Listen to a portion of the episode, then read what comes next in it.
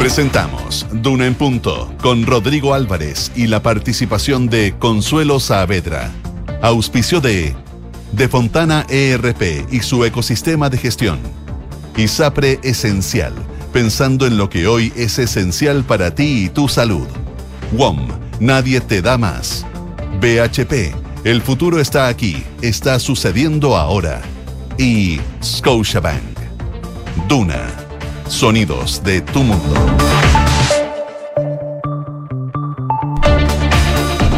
Siete de la mañana en punto, son las 7 de la mañana en punto. ¿Cómo están? Muy, pero muy buenos días. Le damos la más cordial de las bienvenidas a esta edición de Dura en Punto que hacemos desde la ciudad de Santiago, todavía oscuras, con eh, baja temperatura en la capital del eh, país.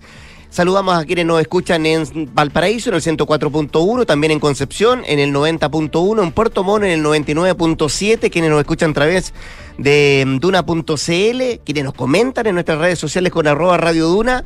Eh, saludos cordiales en esta jornada de día jueves ya 18 de mayo, que mm, amanece luego de una una jornada bien agitada ayer en el Congreso con muchos proyectos de ley discutiéndose tanto en la Cámara de Diputados como en el, Senado. El sueldo mínimo, por ejemplo, en la Cámara Alta, el royalty minero que ve la luz em, y significa un avance importante en esa materia para conseguir también, veámoslo de diferentes puntos de vista, de los recursos para el Estado, como así también lo que va a ser distribuido en las regiones. Al menos así lo analizaron ayer los ministros que estuvieron en el Congreso. Estado de excepción en la macro zona sur, bueno, fue parte de lo que se revisó el día de ayer en el Congreso en esta jornada agitada. María José Soto, ¿cómo te va? Muy, pero muy buenos días. ¿Te está afectando el frío? Oye, sí. ¿Sí? Eh, El aire acondicionado. La baja temperatura. Ah, el aire acondicionado. Pero está apagado acá. Sí, está apagado. Oye, COVID dice, no, no. Oye, hace rato que no escuchamos ese concepto. Hace rato. ¿Te acuerdas que antes bueno. no se, po- ¿te acuerdas que antes no se podía ni era- estornudar? Claro, cualquier cosa estaba Uno relacionada. estornudaba por dentro para no asustar a la gente. ¿te Y abría los ojos uno. ¿Será Claro, COVID? Se será COVID, bueno. exacto, ya, qué bueno. Qué tiempos terribles aquello, qué bueno que lo superamos. Oye, efectivamente Aunque una- todavía hay mucha gente que no ha terminado su vacunación completa, el circuito completo. Todavía hay mucha gente. Y hay un proceso ahora. Hay un proceso Hay que vacunarse ahora, sí, sí, que se amplió, se amplió a, a toda Eso la sumado a la- población. A la vacuna por la, por la influenza también. Sí, ¿te vacunaste contra la influenza? Sí, por supuesto. Ya, yo también. Sí. Sí. hay que hacerlo de todas maneras. Evitar estos resfríos tan fuertes. Oye, porque hay, está llegando el frío, claramente, Sí. la baja temperatura. A esta hora hay 5,8 grados, que está frío en realidad. Eh, los días anteriores teníamos a esta hora como 9, 8 grados. Claro, 5,8, eh, nublado a esta hora. Todavía no amanece, pero les digo que hay en todo caso nubes en el cielo, hartas nubes en el cielo. Se espera una máxima de 20 grados para hoy y los próximos días vamos a estar parecidos, como con esa saliendo el sol al mediodía, pero frío, como ese sol que calienta un poquito nomás, y extremas entre los 6 y los 19, 7 y los 18, por ahí vamos a estar eh, para estos días, incluso para el fin de semana. Mientras que en Valparaíso, donde nos escuchan en la 104.1, esperan para esta jornada agradables 19 grados de temperatura.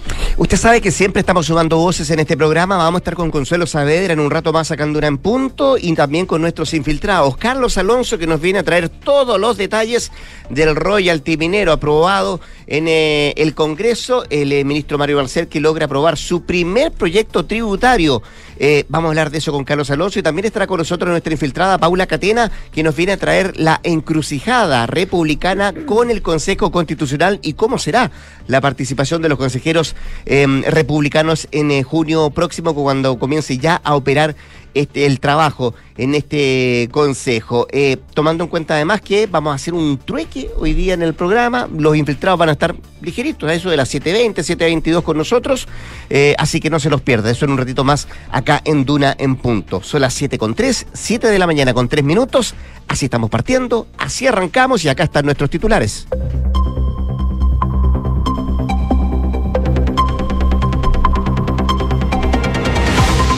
El Senado aprobó un aumento del salario mínimo a 500 mil pesos. La iniciativa vuelve a la Cámara de Diputados a tercer trámite. El proyecto contempla un alza que se divide en tres tramos y cuyo monto final comenzará a pagarse en julio del próximo año. También incluye subsidios para las pequeñas y medianas empresas.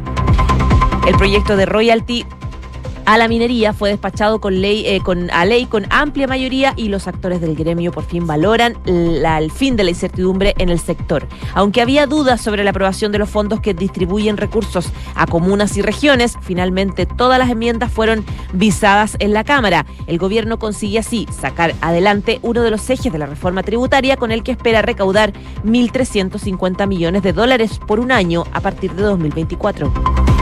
La sala del Senado aprobó una nueva prórroga del estado de excepción constitucional de emergencia en la región de la Araucanía y en las provincias de Arauco y Biobío en el Biobío, en la región del Biobío. La iniciativa se extendió, se extendió con 34 votos a favor, 3 en contra, 3 abstenciones. La UDI en bloque rechazó la prórroga en medio de una ofensiva para ampliar las facultades de las Fuerzas Armadas e instalar un estado de sitio. La Comisión Experta del Proceso Constitucional logró acuerdos y aprobó normas con apoyo transversal. Si bien temas como la libertad de elección en salud y el sistema electoral quedarán pendientes para el Consejo Constitucional, se avanzó en paridad y el umbral del 5%. La Subcomisión de Principios continúa hoy la votación de enmiendas. Y el presidente de Ecuador, Guillermo Lazo, aseguró que al disolver la Asamblea Nacional se detuvo un macabro plan para tomarse las instituciones del Estado.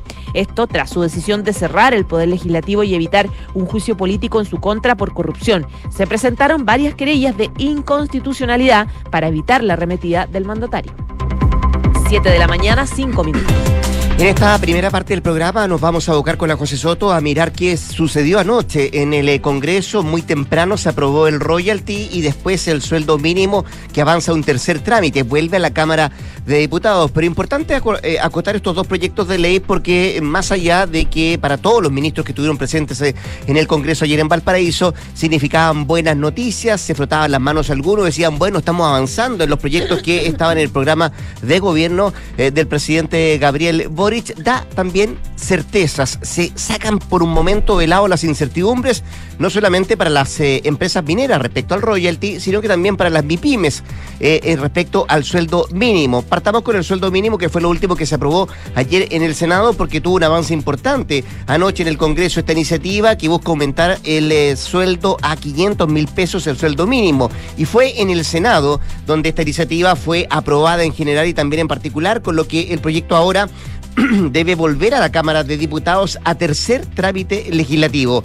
La discusión previa estuvo centrada no solo en la gradualidad de la medida, sino también en los subsidios para las pequeñas y medianas empresas, que deberá hacerse cargo de este incremento a contar de este mismo mes de mayo, porque el eh, primer aumento gradual partía a, contar del 1 de mayo. Por eso también hay premura de sacarlo rápidamente este proyecto de ley antes de que termine este, este mes. Y esto porque la iniciativa contempla un alza que se va a dividir en tres tramos, subiendo a 440 mil pesos retroactivos desde el 1 de mayo, como decíamos, luego a 460 mil pesos en septiembre, hasta llegar al monto final a partir de julio del año 2024, donde ahí va a estar el sueldo mínimo en 500 mil pesos.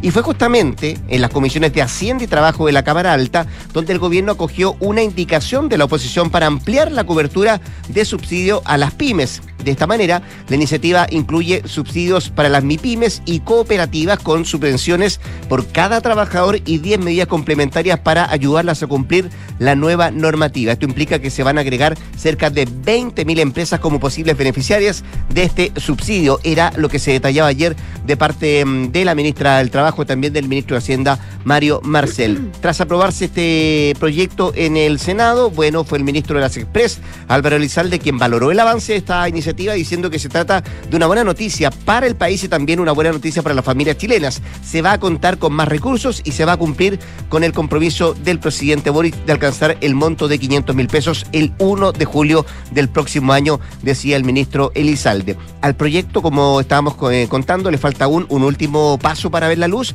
y será el próximo 29 de mayo cuando la iniciativa mejorada en el Senado sea revisada por la Cámara de Diputados. También habló de esto la ministra del Trabajo, Janet Jara, hizo un llamado a los legisladores a entregarle su respaldo a esta propuesta, ya que se está generando una base de ingresos para cerca de un millón de familias, beneficiarios, era lo que decía la ministra del Trabajo. Así que vamos a ver qué pasa la última semana de mayo, el día 29, cuando comienza a verse mm, en tercer trámite este proyecto de aumento del sueldo mínimo a 500 mil pesos. Antes de esto, había visto la luz el proyecto de royalty minero. Exactamente, que ya no tenía más trámites que hacer, ya está listo y por eso el gobierno ya anotó uno de sus triunfos legislativos más relevantes desde el inicio de esta gestión. Eh, faltan poquitos días para la cuenta pública del presidente Gabriel Boric del 1 de junio, por lo tanto va a ser claramente parte de su discurso que finalmente se despachara a ley este proyecto que crea el royalty para la gran minería del cobre, iniciativa que forma parte de los ejes de la reforma tributaria que se rechazó hace ya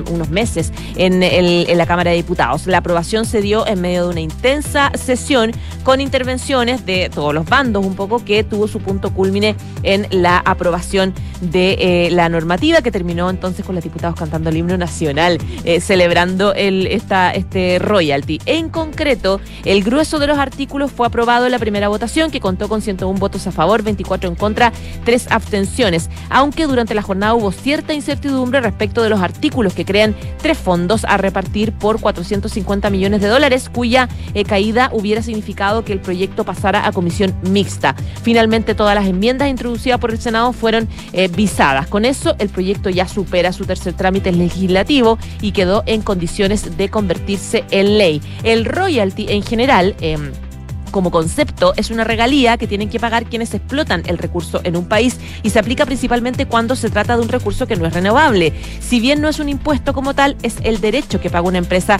para seguir explotando, por ejemplo, un mineral. En el caso de Chile, el royalty minero va a funcionar eh, como un impuesto específico para las grandes empresas del rubro, con el objetivo de generar una recaudación eh, que sea eficiente principalmente a las regiones. En concreto, esta iniciativa modifica los impuestos que pagan las grandes empresas del sector y establece una distribución de recursos por 450 millones de dólares a gobiernos regionales y también a municipios de todo el país. Las grandes empresas van a tener una carga tributaria potencial máxima considerando el impuesto de primera categoría y los puestos, e impuestos finales, por lo que el royalty se va a ajustar dependiendo del techo establecido. Si la suma de estos gravámenes supera ese límite, el royalty se va a ajustar hasta alcanzar el porcentaje máximo establecido por la ley. El proyecto establece una carga tributaria eh, potencial máxima diferenciada de acuerdo al nivel de producción de cada empresa de minería. Las empresas que produzcan más de 80 mil toneladas métricas de cobre fino van a pagar 46,5% sobre la renta imponible operacional minera ajustada, mientras que las que produzcan entre 50 mil y 80 mil toneladas métricas de, de, cobre fino lo harán por 45,5%. Eh, esta eh, noticia fue, la verdad, aplaudida por los sectores y los gremios y las empresas relacionadas con la minería porque decían hace varios años que querían mm. las reglas claras. De hecho, desde 2018, desde que comenzó a tramitarse en el Congreso esta ley de royalty. Eh, que va a tener también una segunda parte que tiene que ver con lo que va a pasar en las regiones y los recursos que van a ser destinados a las regiones mineras. Había algo de preocupación de la Tsunami respecto al, eh, al techo del gravamen que se iba a establecer. Bueno, em, habían manifestado su reparo a aquello, pero de alguna manera también se aplaude la certidumbre que se establece a partir de ahora, eh, lo que permite, por cierto, también em, manejar ciertos rangos de cómo eh, funciona la competitividad a nivel internacional, sobre todo cuando estamos hablando de, cobre y, y, de situaciones que tienen que ver con el mineral en nuestro país. Siete de la mañana con 12 minutos. Estás escuchando Duna en punto. Dejamos el Congreso, nos vamos a otro tema porque se está complicando la situación judicial del ex alcalde Raúl Torreal. Ayer se supo que la municipalidad de Vitacura amplió su querella en contra del ex edil en el marco del caso que él lo está acusando de fraude al fisco, así como de liderar también una asociación criminal que debió dineros públicos a sus cuentas personales entre el año 2010 y el 2020 aproximadamente. Según información eh, recopilada y trabajada ayer por la tercera PM, en el texto de la municipalidad se detalla que el actuar de Torrealba se mantuvo estable a lo menos una década, con prácticamente los mismos miembros. La forma de ejecutar las instrucciones, operar y comunicarse existieron por el mismo periodo, con una evidente distribución de tareas y funciones que debían ejecutarse a como diera lugar. Es lo que dice el texto. Eh, el libelo que fue ingresado al cuarto juzgado de garantía hace mención de la cantidad también defraudada que el fiscal Francisco Jacir logró establecer por el momento. Se habla de 527 millones de pesos consistentes en los depósitos de dinero en efectivo verificados en las cuentas corrientes del imputado Torrealba desde el año 2010 hasta el año 2020. Bueno, todo lo anterior será parte de las pruebas que la municipalidad pretende exponer como antecedentes en la audiencia de formalización que se va a llevar adelante el próximo 6 de junio. Además, no se descarta que en base a la cifra defraudada, estos 527 millones de pesos, el municipio resuelva ir a la justicia por la civil para exigir además la recuperación de estos dineros. Y en el texto se destaca además que el mal causado es inmenso, no solo por la cuantía de lo defraudado, también por el atentado que significa a la fe pública depositada en las ex autoridades y también funcionarios querellados. Y en cuanto al delito de fraude al fisco, la alcaldía sostiene que su comisión fue reiterada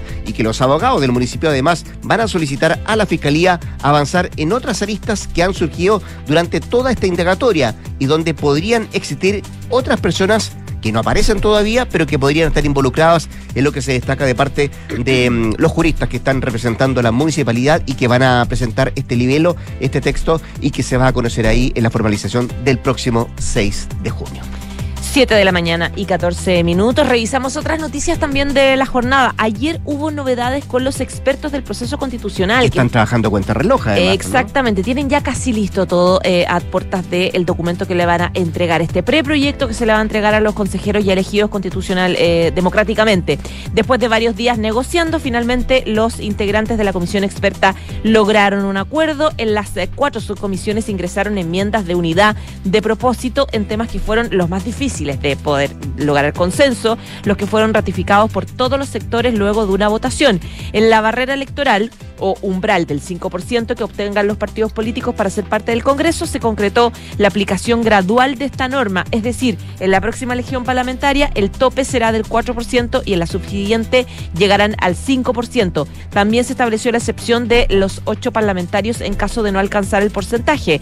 Respecto a la paridad, se aprobó establecer eh, una norma de 60-40 y no 50-50. Esto eh, quiere decir que un sexo no puede estar representado en más del 60%. Esta norma es transitoria, solo se va a aplicar en las dos elecciones parlamentarias que vienen para luego dar paso naturalmente a la distribución equitativa de los escaños. En esta línea, la experta designada Magali Fuensalida expresaba que así como felices no estamos, pero siempre supimos que nuestra apuesta era de, ir del 50-50, era más complejo llegar. Ah, por lo tanto, estábamos flexibles a poder llegar a un acuerdo. Mientras que la representante de la UDI, Natalia González, que fue el único voto en contra de la subcomisión de sistema político, indicó que valoro que eh, la participación de las mujeres no solamente en la política, sino en distintos ámbitos de la vida pública y privada. Pero a mí me parece que hay otros mecanismos para fomentar la participación de las mujeres. Hay otros obstáculos por remover, decía ella. También relacionado al sistema electoral, la propuesta de listas cerradas que viene desde el oficialismo no tuvo apoyo y tampoco la de reducir la magnitud de los distritos, cuya idea viene desde la oposición. En conclusión, el sistema electoral quedó tal cual, aunque podría ser modificado posteriormente por el Consejo Constitucional, que son los que tienen eh, voz y voto también. 7 con 16. Estás en Duna en Punto. Muy cortito nos vamos a ir a El Salvador porque el presidente Nayib Bukele ha redoblado su ofensiva contra las pandillas en su país. El controvertido mandatario ha ordenado la movilización, escucha bien, de más de 5.000 oficiales de las Fuerzas Armadas y 500 policías para dar con los responsables del asesinato de un oficial el día martes mientras este realizaba labores de patrullaje en el norte del país. Esta nueva demostración de fuerza contra las pandillas se da en momentos cuando además la Asamblea Nacional ha aprobado una nueva prórroga al régimen de excepción con lo que queda vigente la suspensión de garantías jurídicas por 30 días más van a pagar caro por el asesinato de nuestro héroe, es lo que advertió el presidente Bukele. El asesinato de este oficial fue informado por la Policía Nacional en un escueto mensaje publicado en redes sociales y según este informe, el policía fue atacado por pandilleros mientras se patrullaba junto a otros oficiales en la comunidad de Nueva Concepción, ahí en el norte del país. Un terrorista fue capturado en ese lugar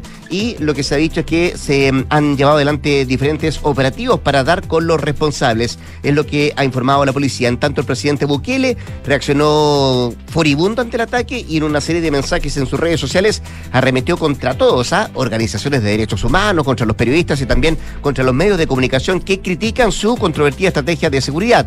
Los pandilleros que aún quedan en nuestro país acaban de asesinar a uno de los nuestros, a uno de nuestros héroes, dijo Bukele. Por ahí no dirán nada las ONG de derechos humanos. Ellos solo velan por los derechos de los criminales. Así que vamos a ver cómo sigue adelante esta política del presidente Bukele, que además ha aprovechado este nuevo ataque para pedir que se extienda el régimen de excepción impuesto hace un año por su gobierno como estrategia para eliminar a las pandillas que durante décadas sembraron el terror en ese país centroamericano. 7 con 18. En en Punto le tomamos el pulso a la economía. Ya a esta hora revisamos los principales indicadores económicos. En esta jornada la UEF se transan 35.987,65 pesos, mientras que el dólar 797,24 y el euro 864,22. El cobre 3,71 dólares la libra. Miramos lo que trae la prensa económica en esta jornada. Principales titulares que estaca pulso. Gobierno logra aprobar en el Congreso el royalty minero, uno de los ejes de la reforma tributaria. Y en otro de los títulos de pulso también se destaca que tráfico de pasajeros del aeropuerto de Santiago queda en abril a solo 10% del nivel pre-pandemia. ¿Qué trae el financiero? Guillermo Harding y Gabriel Ruiz Tagle forman parte de los nuevos controladores de farmacias Saumada. Parte de los títulos económicos esta jornada de jueves.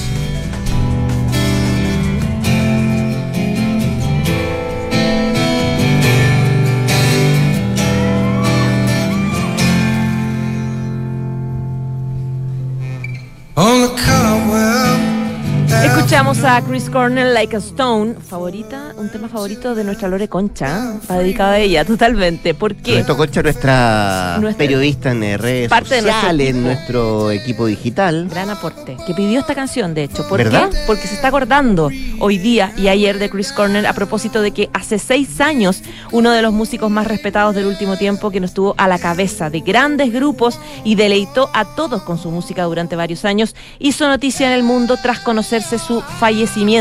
Un 18 de mayo de 2017 fue su partida, dejando a todos los seguidores de su arte con una gran pena. El vocalista y multiinstrumentalista estuvo varias veces en nuestro país, ya sea acompañado o solo. Incluso señaló eh, que uno de sus shows que dio en Chile fue uno de los mejores que recuerda de toda su carrera. Mira tú, ¿ah? hace seis años que partió Cornell. Audio Slave también era el vocalista, ¿no? Y Soul Garden, parte de los grupos que también tocó este artista estadounidense. Con esta música, elegida por Loreto Concha, nos vamos a la pausa comercial.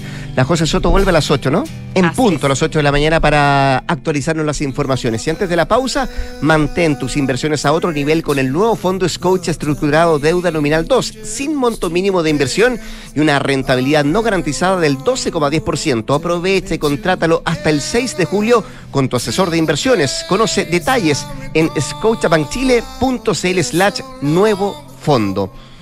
Conecta la gestión de tu empresa con Sapiens CRP y tu área de gestión de personas con Senda.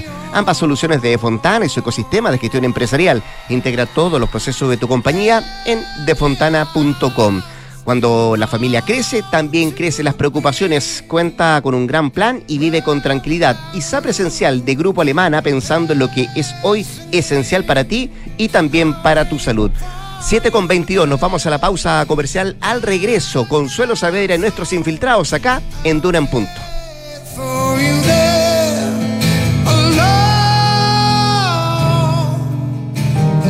Entre el trabajo, los viajes, las expectativas, las responsabilidades, muchas veces he llegado a pensar que por ir tras lo urgente he perdido el foco de las cosas realmente importantes. Pero cada vez que me detengo un segundo, recuerdo que voy en la dirección correcta. Respaldo, simpleza, transparencia. Y Sapre Esencial de Grupo Alemana. Pensando en lo que hoy es esencial para ti y tu salud. Vuelve la oportunidad de impulsar tus inversiones con el nuevo fondo Scotia Estructurado Deuda Nominal 2. Tiene una rentabilidad no garantizada del 12,10%, donde puedes invertir sin la exigencia de un monto mínimo. Conoce todos los detalles con tu asesor de inversiones y contrátalo hasta el 6 de julio solo en Scotia. Control de Fontana tiene un mensaje para las empresas de Chile. Si en el año de la productividad tu compañía no tiene integraciones, no conecta recursos humanos con inteligencia de negocios y no tienes el control de sus procesos, piensa digital y despega la eficiencia de Defontana RP. Recursos humanos, contabilidad y finanzas, abastecimiento y mucho más gracias a su ecosistema digital de gestión empresarial. No esperes más y despega la eficiencia con hasta un 50% de descuento en la implementación ingresando a defontana.com. La alarma Cero Visión de Verisur es capaz de actuar antes de que lleguen las fuerzas de seguridad. Nuestros sistemas detectan y verifican cada señal de alarma en solo segundos. Y en caso de ser necesario, activamos Cero Visión, generando una situación de cero visibilidad. Porque Verisur funciona.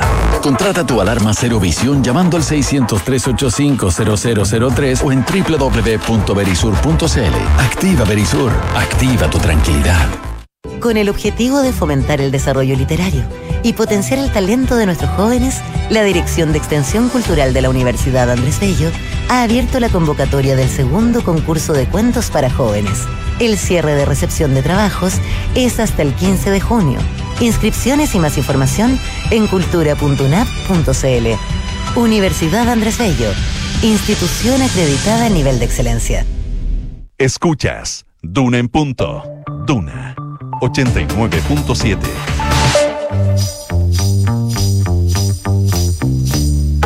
Son los infiltrados en Duna en punto.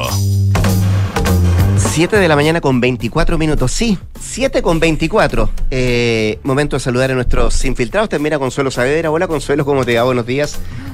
Oye, estoy tan contenta porque mm, vamos a tener unos infiltrados súper largos de Por más supuesto. de media hora. Más de media hora.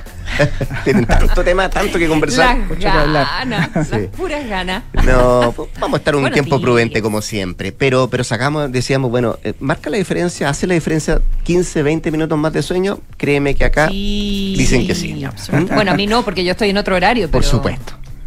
Pero acá se Así que yo quiero sí. hacer un homenaje a, a nuestros infiltrados del día de hoy. Paula Catena y Carlos Alonso son nuestros infiltrados. ¿Cómo les va? Buenos días, gracias Hola, por estar buenos acá. días. Hola, muy bien. Todo bien, con Todo un bien. poco más de sueño. Un poco más de sueño, pero bien, pero soportable. bien, Sí. Eh, para despertar, pues Paula, vamos de inmediato. ¿ah? Lo que está pasando en el, eh, en el Consejo Constitucional, eh, está trabajando O la Comisión la Mixta, pero de alguna, la antesala, ¿no? Pensando en el próximo 7 de junio, cuando ya se sienten los, los Y consejeros con electos. foco en el Partido Republicano, Claro les vengo a sí. hablar un poco de esta encrucijada que va a tener que resolver esta colectividad fundada por José Antonio Cast, en, en el entendido de qué señal eh, va a dar eh, una vez que eh, comienza a funcionar esta instancia el, el próximo 7 de junio. Esto eh, debido a que ya la- hay presión puesta sobre este partido y sus consejeros. Recordemos que eh, el Partido Republicano eligió 23 de los 51 escaños en las elecciones pasadas y en ese contexto ya hay algunos que dicen que una de las señales importantes que debería dar la colectividad es de alguna manera no quedarse con la presidencia de la instancia y dar una señal eh, reforzando esta idea que ellos han intentado instalar de que están dispuestos al diálogo, a llegar a acuerdos y de alguna forma a no llevarse eh, el trabajo del órgano para la casa, sino, eh, me refiero con esto a no solo empujar su idea, sino estar dispuestos a conversar y a entablar acuerdos con las otras fuerzas políticas. Y por lo mismo en este contexto hay quienes creen que eh, debería ser una buena señal, lo ha dicho ya públicamente, por ejemplo, eh, Germán Becker, consejero electo por la Araucanía de Chile. Vamos, y también otros consejeros de, eh, del oficialismo que apuntan eh, a lo mismo. ¿Y Eh, en republicanos cómo, cómo cae esta idea? bueno, esa es una idea que está en debate, está en análisis. De hecho, hoy se reúne esta comisión, comité de instalación, que anunció la semana pasada el Partido Republicano, donde in- lo integran eh, algunos eh, mm, consejeros electos, entre ellos Sebastián Figueroa, Luis Silva, y también eh, personeros de la mesa del partido, con el objetivo de ir de alguna forma canalizando cuáles van a ser las ideas que van a empujar, cómo va a ser el sistema de organización y también ver qué posturas van a ir adoptando respecto a este tema en particular, donde ya algunos creen y reconocen en privado en ese partido que no es una decisión tan fácil porque por un lado tienen que, eh, si es que efectivamente ceden esta presidencia no, no se la quedan en, su, en sus manos. Por un lado, efectivamente sí es una buena señal y muestran eh, apertura y eh, continúan con esta bajada de línea que dio el propio José Antonio Cast el día domingo, poselecciones donde eh, hace esta, este hincapié en que ellos están dispuestos a llegar a acuerdo.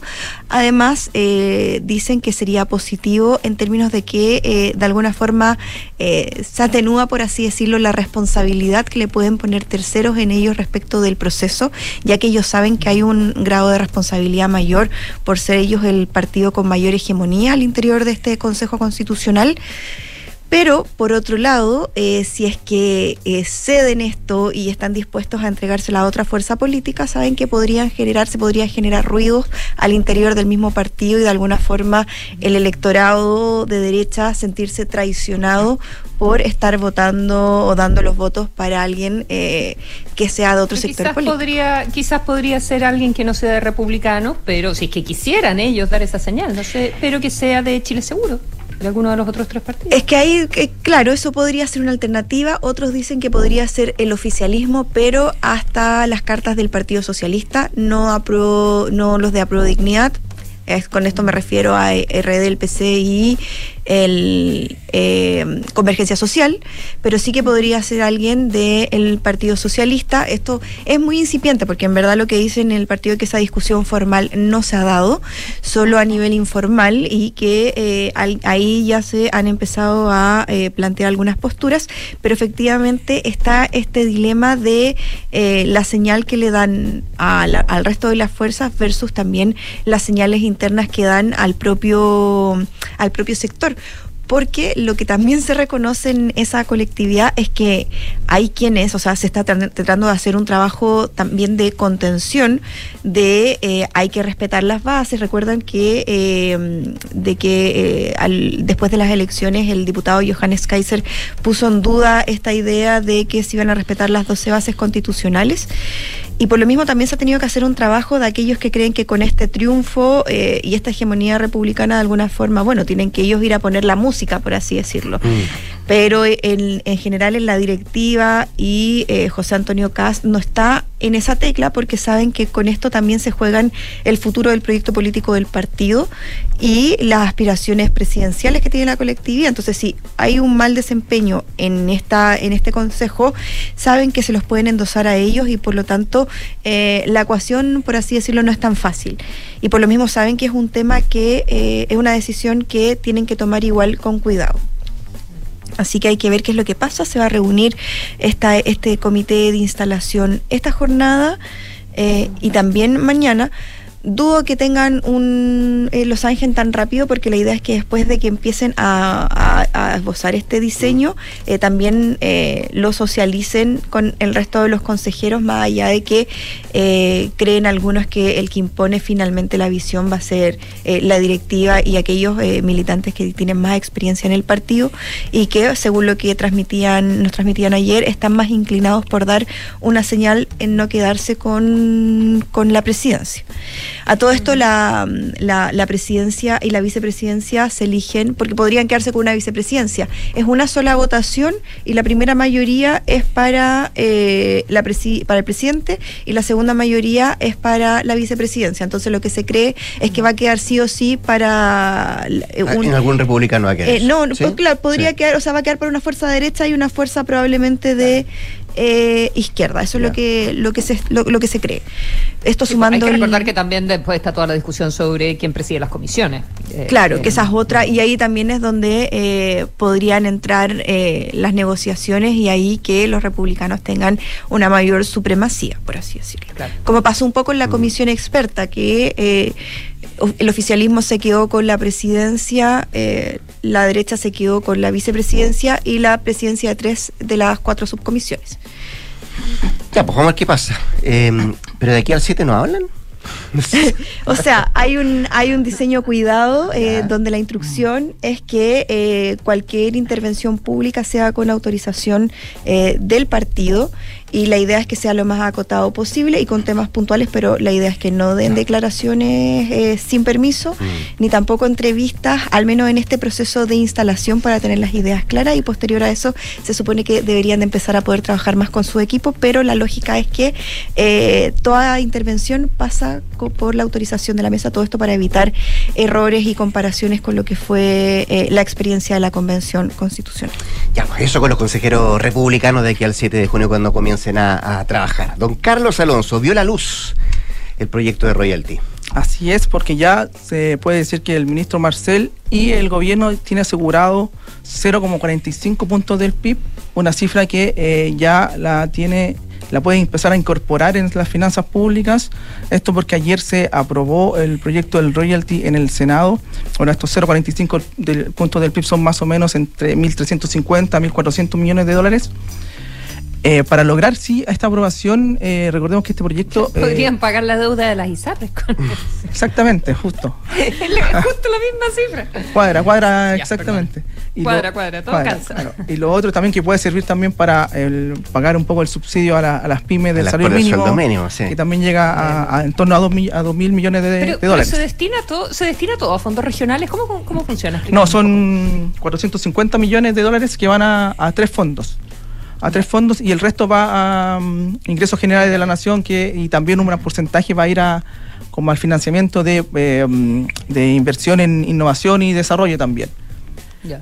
Eh, Eso, precisamente el punto de los, de los fondos, de los tres fondos, esto, de, de los 400 la distribución de los 450 millones, fue lo que generó un poco de debate ayer en, en la Cámara, tanto el, el martes y el miércoles en la Cámara, pero finalmente el gobierno logró eh, cerrar, dado que la distribución más exacta va a estar en un reglamento, dijo el ministro Marcel, y con eso ya generó un poco el apoyo de, eh, transversal de la, de la mayoría del Congreso con 101 votos a favor. Eh, pero para llegar a, este, a esta instancia el gobierno tuvo que hacer varias, eh, varios cambios, varias modificaciones del camino, porque recordemos que este proyecto tiene cuatro años eh, de discusión, pero en agosto del año pasado el gobierno lo reactivó en la Comisión de Minería y luego en la Comisión de Hacienda del Senado, donde fue eh, precisamente que hicieron lo- los mayores cambios. Porque recordemos que este proyecto inicialmente el gobierno la idea era que la tasa máxima que iba a pagar la- la- las empresas mineras por royalty, por royalty y el, y- el impuesto de primera categoría y otros impuestos adicionales era 50%. Esto fue considerado alto, entonces el gobierno empezó a reducirlo para llegar a un monto, a una cifra final, a una tasa final de 46,5% para las grandes minerías, mineras y 45,5% para las medianas. Ese fue un cambio principal que logró destrabar esta discusión junto con el llamado impuesto al valor en que pasó de 3% a, una, a 1%, que, va, que se aplica a las ventas siempre y cuando la, la minera tenga eh, ingresos positivos, no tenga pérdidas. Esos dos puntos fueron los, los trascendentales que logró el gobierno consensuar en el Senado, lo que permitió que avanzara el proyecto. Este proyecto igual ya fue incluso valorado por, eh, por la Tsunami, quienes dicen que con esto se cierra la incertidumbre y la tasa queda más o menos al límite de el resto de los países competitivos. Por eso eh, el, el- el- proyecto tuvo esa- ese tipo de, de modificaciones. Lo otro es que esto comenzará bueno, a regir el 2024, donde ya se espera eh, que empiece a, a recibir los, los 1.350 millones de dólares. Y eh, volviendo un poco al tema de la distribución de fondos, estos son 450 millones de dólares divididos en tres fondos. Un fondo regional para la productividad, que son 225 millones, fondo de apoyo para la equidad territorial, 170 millones, y un fondo para las comunas mineras, 55 millones. Este último punto fue el que más eh, se debatió ayer, dado que las comunas mineras eh, solicitaban que eh, idealmente tuvieran más recursos ellos que el resto de las comunas. Eso va a quedar zanjado en el reglamento, como eh, mencioné en un principio, y dado eso se logró el- la aprobación del, del proyecto.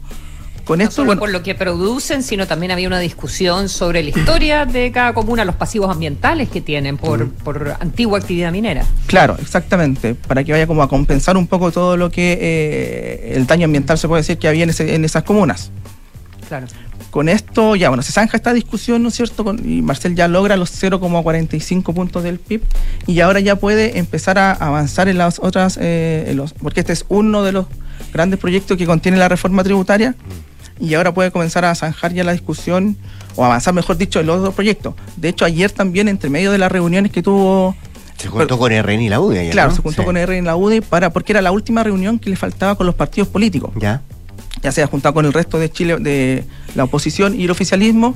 Y ayer un poco lo que pasó en la reunión, o lo que le señalaron lo- los senadores, los presidentes de partidos, fue un poco lo que ya también se había, habíamos adelantado un poco la, eh, la semana pasada, que la derecha está más inclinada a avanzar principalmente por, en el impuesto a la renta estamos hablando, en reducir eh, evasión, elusión y exenciones tributarias y no tanto subir impuestos. Con eso el gobierno va a tener que empezar a, a buscar fórmulas para avanzar en ese proyecto. La idea del gobierno, o mejor dicho, de Marcel propiamente tal, es que lograr un acuerdo en base a esa iniciativa a fines de junio. Un- pero tiene que ser un acuerdo amplio, dice él, porque dado que se rechazó ese proyecto en la, en la Cámara de Diputados, tiene que Tiene que ser completamente diferente. un pro- exactamente, completamente dife- diferente y- Claro. y, reunir una mayoría amplia que sean dos tercios para que pueda hacer, eh, para insistir eh, en el, en el Senado dado que se rechazó.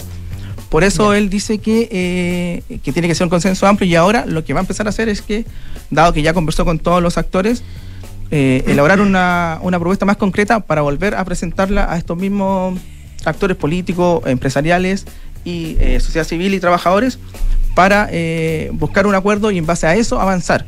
Porque en caso de que no logre ese consenso, es muy poco probable que, que avance. Eso no lo ha dado, no lo ha dicho así, pero lo ha dado a entender un poco, enfatizando que tiene que haber un acuerdo amplio en ese sentido. E- y el último proyecto que tiene que ingresar es el impuesto correctivo, que también estaba prometido para mayo, todavía no se ingresa, así que estamos a la espera un poco que se ingrese ese, ese proyecto, pero eso, más que recaudar, eh, busca eh, cambiar conducta. Entonces, eh, la recaudación que se busca con ese proyecto son 0,3 puntos del PIB, que no es, no es, no es, o sea, es importante, pero no es no va a ser la diferencia en cuanto a la, a la necesidad de- son- recaudación. ¿Cuáles son los, los correctivos? ¿Son verdes? Sí, exactamente. Y también la, a la, por ejemplo, al azúcar, a ese tipo de, Ah, de cosas para, para la alimentación, para cambiar un poco la conducta de, la- de las personas. Todo esto queda pendiente ya con eh, ya tiene los 0,45 puntos del PIB, que no es menor dado el escenario político que está la, viviendo la cara que tenía. Marcela ayer era Claro, de fiesta total. Exactamente. Un gran avance. Así que ahí a la espera de cómo decantan los otros proyectos Para tributarios. cómo avanza el pacto tributario y las conversaciones con, con la oposición particularmente. Así que ya pendientes de aquello. Carlos Alonso, Paula Catena, nuestros infiltrados de esta jornada de día jueves. Muy bien. Gracias, Consuelo. ¿ah? Igual, buenos, días. En un rato más se viene Hablemos en Off. Vamos a la pausa. Construir un mejor futuro está sucediendo ahora y son los recursos esenciales como el cobre que produce BHP en Chile los que ayudan a hacerlo posible. El futuro está aquí, está sucediendo ahora. Pórtate a la red 5G más grande de Chile con los planes más y agrega planes adicionales por solo 4.990 pesos cada uno por cuatro meses con los mismos beneficios que el plan original.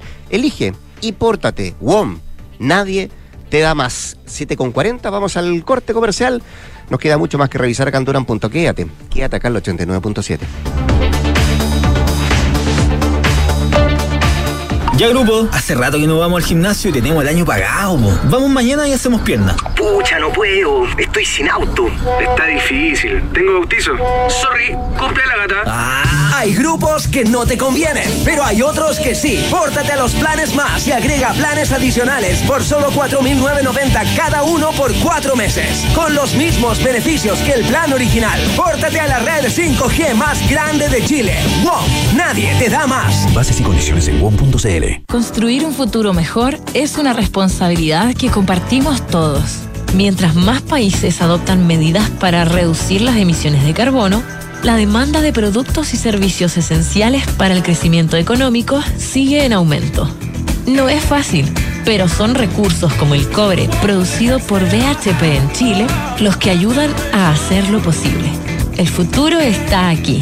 Descubre cómo en bhp.com slash mundo mejor. La alarma Cero Visión de Verisur es capaz de actuar antes de que lleguen las fuerzas de seguridad. Nuestros sistemas detectan y verifican cada señal de alarma en solo segundos. Y en caso de ser necesario, activamos Cero Visión, generando una situación de cero visibilidad. Porque Verisur funciona. Contrata tu alarma Cero Visión llamando al 600-385-0003 o en www.verisur.cl. Activa Verisur. Activa tu tranquilidad. Este 2023 en UC Cristus seguimos creciendo para entregarte lo mejor de la medicina UC, para llevar la salud y calidad UC más cerca de ti. Conoce nuestros dos nuevos centros médicos, Escuela Militar y Providencia, y nuestras ocho nuevas unidades de toma de muestras en región metropolitana, las que se suman a las 50 disponibles a lo largo del país. Te esperamos. Encuentra más información en ucecristus.cl. Somos Ucecristus. Somos la católica. Enfrentar el cambio climático es tarea de todos. Duna, por un futuro más sostenible. Aplicar bioingeniería a organismos capaces de digerir plástico es una gran ayuda para eliminar la contaminación del planeta. Pero cuando las enzimas que lo hacen posible se aplican a escala industrial, Normalmente solo funcionan a temperaturas superiores a los 30 grados Celsius. Afortunadamente, un grupo de científicos suizos ha identificado 19 nuevas cepas de bacterias y hongos procedentes de los Alpes y la región ártica, que pueden digerir plásticos biodegradables a los 15 grados. Según el estudio publicado en la revista Frontiers in Microbiology, estos microbios adaptados al frío, cuyas enzimas funcionan a temperaturas más bajas, podrían ayudar a reducir los costos y la carga medioambiental de un proceso de biodegradación del plástico. Acciona, expertos en el desarrollo de infraestructuras para descarbonizar el planeta.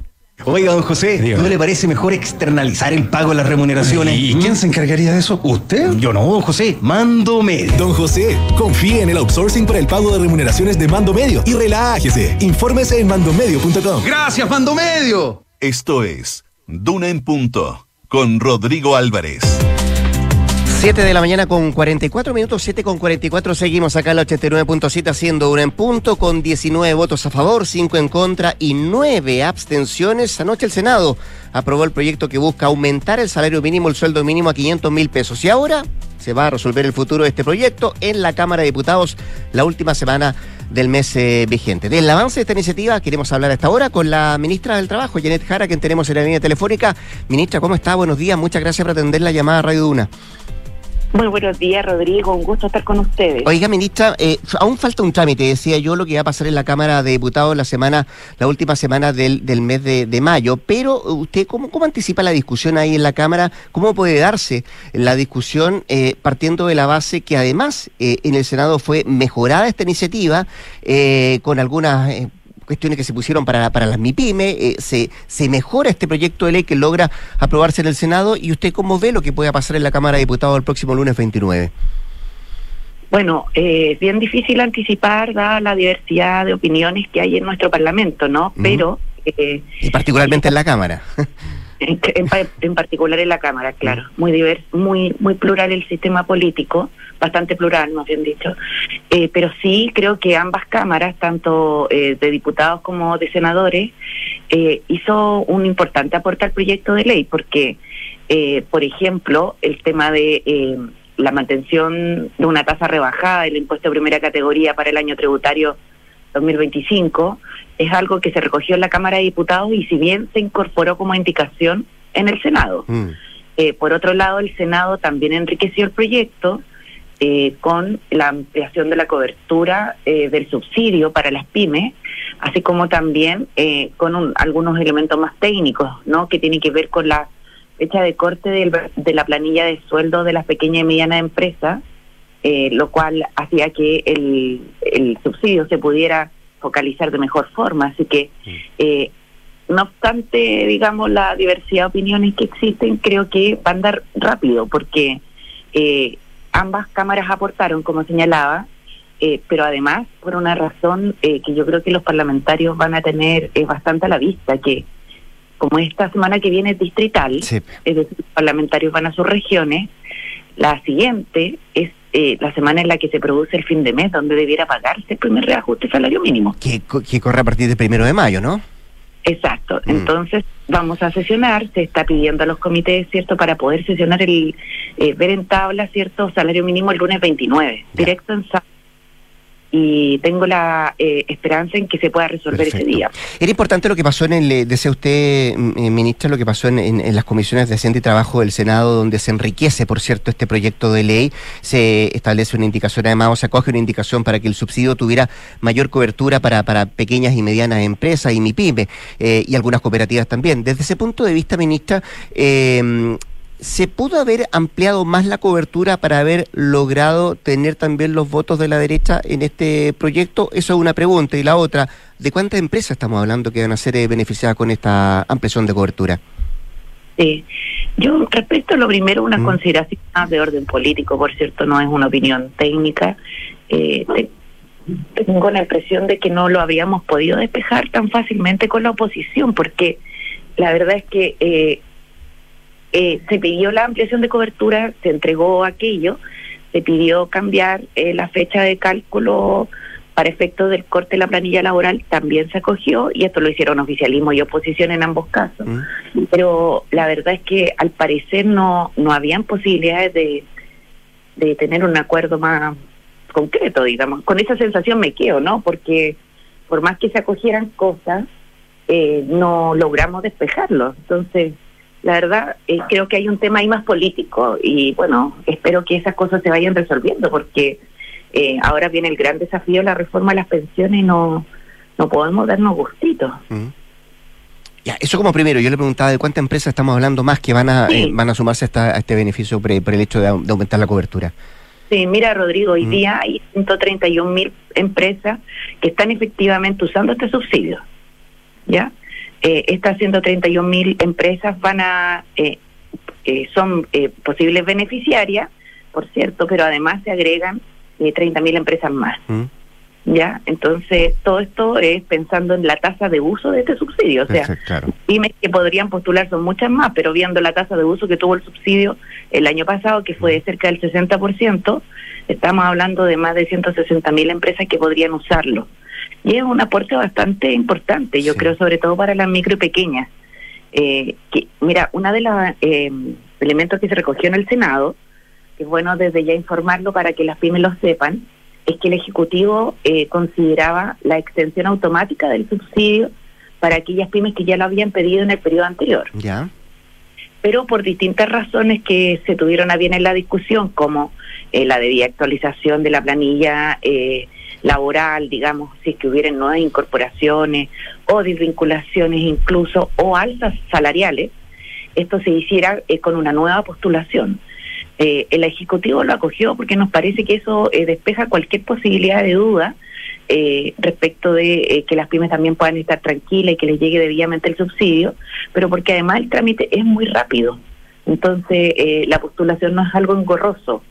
Eh, van a tener que postular los pequeños y medianos empresarios a través de la página web del Servicio de Impuestos Internos, donde se hacen unos chequeos que son bastante rápidos. Así que eso es uno de los elementos que se acogió en el debate. Ministra, em, sí, eh, so- solo para, para que me quede una duda respecto a lo que usted está diciendo, respecto al subsidio. Sí. eh, lo que quiero preguntarle es si ese número de empresas beneficiadas no es fijo, ¿cierto? Es decir, puede, por ejemplo, No. aumentar a medida que se vaya aumentando también el sueldo mínimo, es decir, en septiembre, que es el otro tramo donde se va eh, a aumentar el sueldo mínimo, ¿podría ingresar un número mayor de empresas? Sí, no, primero son muchas más potenciales de 200 mil. Ya. El subsidio tiene una tasa de uso que uno dice, ¿cuánto se usó este su- el subsidio? Y proyecta cuánto se podría usar, que es de un 60%. ¿Qué es el aumento de la cobertura que se hizo? Fue precisamente para cubrir a las empresas cuando el subsi- eh, perdón, el salario mínimo va, cre- va creciendo, Rodrigo. Entonces, el- el- la primera bajada del subsidio era solo para los que estaban pagando salario mínimo ahora, ¿ya? Que son eh, empresas que emplean a una enorme cantidad de trabajadores en nuestro país. O sea, el salario mínimo aquí pone una frontera bien importante en nivel de salario, en un piso bastante extendido en el mercado laboral.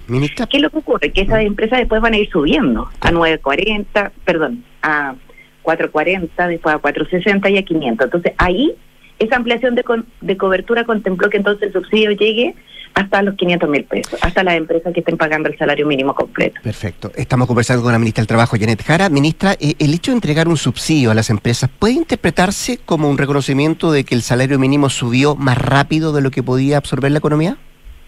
Bueno, el salario mínimo subió más rápido de lo que ha subido en toda la historia, yo creo, del salario mínimo en nuestro país. Y lo hace por dos razones principalmente. En primer lugar, porque había eh, un, un compromiso de gobierno en torno a poder generar un subsidio que, perdón, un salario mínimo que a lo menos eh, permitiera a una familia eh, estar fuera de la línea de la pobreza. Y ese es un, com- un compromiso que tiene que ver eh, con lo que alguna vez también en este país se discutió acerca de un ingreso ético en un debate que se dio en torno eh, potenciado, ¿cierto?, por la Iglesia Católica en sus años, una década y media atrás más o menos, ¿no? Y en segundo lugar, porque las tasas de inflación que habíamos vivido en este periodo han sido bastante altas. Entonces permite recuperar poder adquisitivo, pero también permite un aumento real salarial. Eh, el subsidio se da porque el gobierno tiene interés en que a las pymes les vaya bien. Y sabemos que las pymes son eh, pagadoras mayoritariamente de subsidio, no porque quieran, sino que porque tienen una baja participación de mercado. Entonces, el subsidio no va a solucionar el problema de las pymes, eh, en general, digamos, pero sí va a ayudar a absorber este costo laboral. Perfecto. ¿Y usted ve un riesgo, un riesgo en ese subsidio, eh, ministra, de que pueda ser permanente? Nosotros creemos que no es un subsidio de carácter transitorio, como así mismo lo plantea la legislación. En ese sentido, hace transitorio por dos años hasta que vuelva a hablarse nuevamente el reajuste, ¿no? Así es, y de hecho ahora en abril el otro subsidio terminó, digamos. Y aquí no se eh, apro- aprueba en definitiva la ley, no solo no, no hay reajuste, sino que tampoco hay subsidio. Ahora, ha sido un debate bien interesante, Rodrigo, porque hemos conversado eh, en general, no ahora solamente, harto de las pymes, pero poco el salario mínimo. Y yo creo que es por la innovación, ¿no? Lo que pasa es que los reajustes que se hicieron en años anteriores eran bien pequeños, también hay que decirlo. Entonces, se ajustaba eh, cualquier posibilidad de, de hacer esfuerzos fiscales o esfuerzos del sector privado por el lado del más débil, que es el trabajador que gana el salario mínimo. Entonces no se subía, ¿no? O se subía un peso, dos mil pesos. Eso es lo que nos ha pasado y es un dato realidad. Ministra, em, demoró un poquito más de la cuenta. Sí, ministra, le decía yo, demoró un poquito más de la cuenta que esto que se tramitara a lo mejor con la rapidez que usted quería o con la que quería el, el gobierno. Eh, mirando un poquito para atrás y sabiendo lo que pasa todavía en la Cámara de Diputados, pero mirando lo que ha pasado en el Senado, en la discusión que se generó antes de que estuviera en la Cámara Alta, eh, ¿podríamos calificar o usted ve que fue un error eh, vincular la discusión del salario mínimo con un subsidio a la empresa? No, yo creo que el salario mínimo es una discusión que se hace por sí misma, tiene una robustez de política pública. En mi rol de ministra del Trabajo lo, lo he mencionado varias veces en esto, eh, el rol de los empleadores, en este caso complementario, se les aporta con una ayuda en algo que nunca se había hecho con anterioridad. Pero el salario mínimo es un tema que tiene que ver con el Estado, con los trabajadores que fijan un ingreso mínimo, ¿cierto?, para la subsistencia. Eh, yo lo que lamento es que el debate se haya demorado eh, más de lo necesario porque eh, básicamente la oposición, tanto republicanos como Chile Vamos, en la Cámara de Diputados lo retrasaron en atención al plebiscito. No, perdón, a la elección de los consejeros eh, Constitucionales. constitucionales del 7 de mayo, señalando que esta era una medida que se hacía o que el gobierno la proponía en atención de esas elecciones. Y la verdad es que este es un debate, eh, yo sé que hay algunos parlamentarios que a lo mejor eh, no recuerdan la experiencia del año anterior o no eran parlamentarios antes, pero esto es por ley en esa fecha. Eh, créame que uno hubiese querido tenerlo antes, pero llegar a un acuerdo en salario mínimo no es tarea fácil. Yo quiero recordar que aquí lo que se solicitó no fue solamente el reajuste del salario mínimo, se extiende el bolsillo familiar electrónico, el ingreso mínimo garantizado, se reajusta la asignación familiar, la asignación por causa de muerte, el programa alimentación de la JUNAEP, o sea, esto tiene una serie de eventos en cadena de distintas eh, políticas públicas que están indexadas al salario mínimo. Me queda un minuto, ministra, y tengo dos preguntas que hacerle. ¿Fue un error mencionar que en el pasado hubo reajustes Pichiruchi? Eh, no es lo que pienso, de verdad. Sí. ¿Y qué es Pichiruchi para usted, ministra? Chiquitito, por lo mismo que es para el, el diccionario. ¿Sí? Chiquitito. Sí. Lo que pasa es que no se dice, pero es una realidad y la gente que vive con el salario mínimo lo sabe. Como ellos a veces no tienen posibilidad de dar entrevistas o de hablar en ciertos espacios públicos, pero claro, eh, se ajustaba por el lado de los más pobres, ¿no? Eh, así no se afectaba el empleo, las empresas y otros indicadores, pero las economías familiares hay que mirarlas, eh, no, no podemos desafectarnos así. La última, a propósito de los subsidios, las MIPYME las, las cooperativas, eh, ¿esto no Sí. va a tener efecto? ¿Usted puede garantizar que no va a tener efecto en el empleo, en el trabajo informal? Eh, nosotros hemos estado trabajando para que el trabajo informal se vaya reduciendo y tenemos toda una estrategia de transición del trabajo informal al formal, cosa de la que tampoco eh, no habíamos hecho cargo con anterioridad y la tenemos basada en un estudio que se encargó durante el gobierno anterior a las universidades. Eh, la estamos desarrollando dentro de la agenda de productividad eh, que lidera el Ministerio de Economía y el Ministerio de Hacienda, pero sin duda es un desafío grande. Tenemos indicadores que nos desafían, digamos, inferiores al resto de los países de Latinoamérica, pero no por eso nos debieran dejar contentos. No es baja la cifra, 2,5 millones de trabajadores informales, 27,4%. La ministra del Trabajo, Janet Jara, dialogando con Duna esta mañana. Gracias, ministra, que esté muy bien. ¿ah?